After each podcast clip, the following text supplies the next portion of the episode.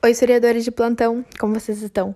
Hoje vamos falar da incrível Revolução Francesa, que trouxe consequências até os dias atuais. Bom, para entendermos bem a Revolução Francesa, vamos voltar um pouquinho e ver como a França se encontrava. A França estava em um regime absolutista com uma grande crise econômica. Eles tinham se envolvido em diversas guerras e eles estavam bem endividados. A situação estava bem crítica. E a população da França era dividida em os chamados estados nacionais. Esses estados nacionais eram compostos por clero, com 2% da população, nobreza, com 2% da população, e burguesia, com o restante 96% da população. E eles tinham os estados gerais. Os estados gerais eram locais onde os três estados, os representantes dos três estados, eles debatiam, eles tomavam decisões sobre a França. Mas é claro que o primeiro e o segundo estados, que eram os mais poderosos, eles acabavam é, combatendo o terceiro estado. O terceiro estado, já com ideais revolucionários, é, eles acabaram formando a Assembleia Constituinte para combater o primeiro e o segundo estado. E eles terem voz. Em 1789, 14 de julho, é, o ano que realmente consideramos o início da Revolução Francesa ocorre a queda da Bastilha. A Bastilha era uma prisão francesa é, com caráter extremamente absolutista, se tornando um grande marco da Revolução e tudo graças a esse terceiro Estado e a nossa Assembleia Constituinte. Então, sobre a Revolução Francesa que nós vamos falar hoje, Ana, vou começar falando sobre o golpe de 18 por mato. Ele foi aplicado pelo Napoleão Bonaparte. Foi chamado assim pois aconteceu no segundo mês do calendário revolucionário francês, dedicado à neve, ou seja, à bruma. No calendário gregoriano, equivale aos dias 9 e 10 de novembro de 1799. Com o apoio da alta burguesia, ou seja, dos gerondinos, Napoleão Bonaparte dá o golpe de Estado, apoiado pelo exército, onde ele dá, ele dá fim ao chamado Diretório, que era um período da Revolução Francesa onde havia várias facções políticas que se gladiavam pelo poder na França. Para que Napoleão pudesse assumir o poder com forma de preservar as conquistas da burguesia e da Revolução Francesa, que naquele contexto histórico estavam ameaçadas pela grande coligação de países que ameaçavam invadir a França para acabar com os princípios e acabar com as ideias da Revolução Francesa. Dentre, esses países, a França sofria principalmente ameaças da Inglaterra, da Rússia, então, se vocês não tiverem dormido ainda, eu vou resumir o que foi golpe de José Trumato. Foi um golpe de Estado que deu plenos poderes a Napoleão Bonaparte governar a França. Com isso, daí é chamado de fase do consulado, como forma de assegurar todos os benefícios e conquistas da burguesia e da Revolução Francesa. Agora vou falar sobre o Grande Medo. O Grande Medo foi um dos principais acontecimentos da Revolução Francesa. Durou precisamente do dia 20 de julho até o dia 5 de agosto de 1789. Foi um período no qual os camponeses dão caráter mais nacionalista à revolução, incendiando e saqueando castelos, e, e também torturavam os nobres. No nepotismo da dinastia Bourbon, o rei governava ilimitadamente e era indiferente à extrema desigualdade social que assolta a sociedade francesa. Ele foi culpado por toda a miséria e pobreza que se encontrava na população. Houve uma grave crise financeira com gastos excessivos com a corte, o que fez com que mais impostos fossem criados. Também some isso com a insatisfação do povo em relação à realidade sendo vivida, ou seja, o absolutismo. Com isso, a demissão de Carlone, o rei precisou de apoio da burguesia novamente. A burguesia, por sua vez, exigia que o Néctar fosse colocado no ministério. O Néctar convocou a Assembleia dos Estados Gerais, que não era convocada há séculos.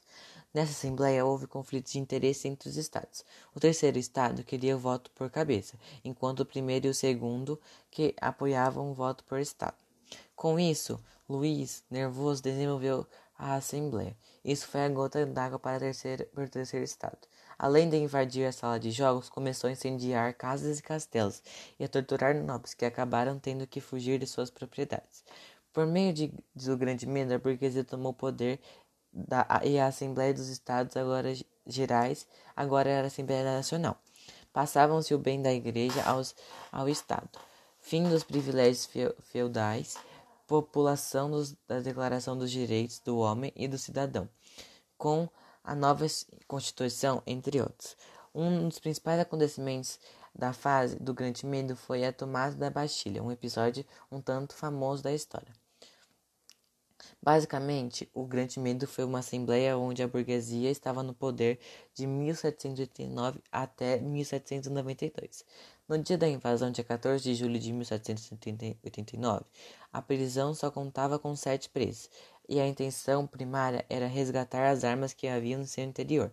Foi um dos mais do que isso foi, pois a Bastilha havia se tornado um símbolo do absolutismo, então a tomada era como um ato de rebeldia contra o próprio absolutismo.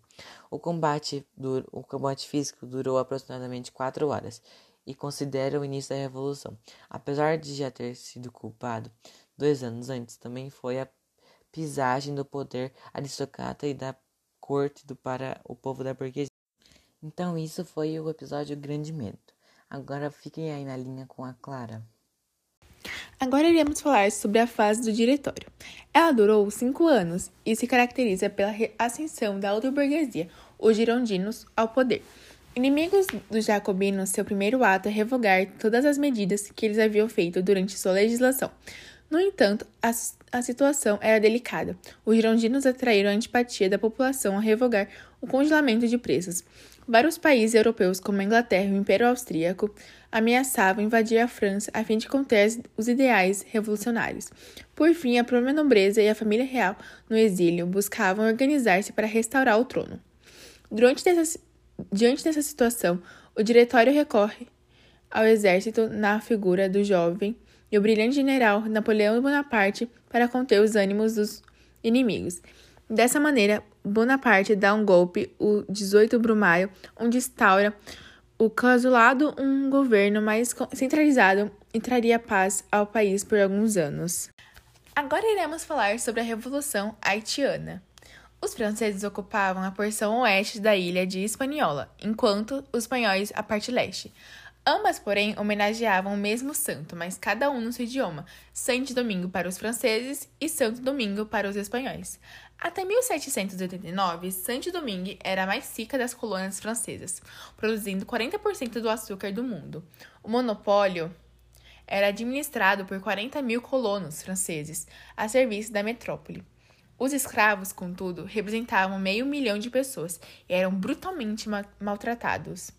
Enfrentavam problemas como escassez de alimentos, tinham uma elevada taxa de mortalidade e estavam expostos a doenças infecto-contagiosas. Havia ainda quase 30 mil pessoas de origem africana que trabalhavam como empregados domésticos nas casas dos colonizadores. Estavam um degrau acima dos trabalhadores rurais, pois eram alfabetizados e também serviam ao exército. Então foi esse nosso podcast sobre Revolução Francesa. Espero muito que vocês tenham gostado e até a próxima. Tchau, tchau, historiadores!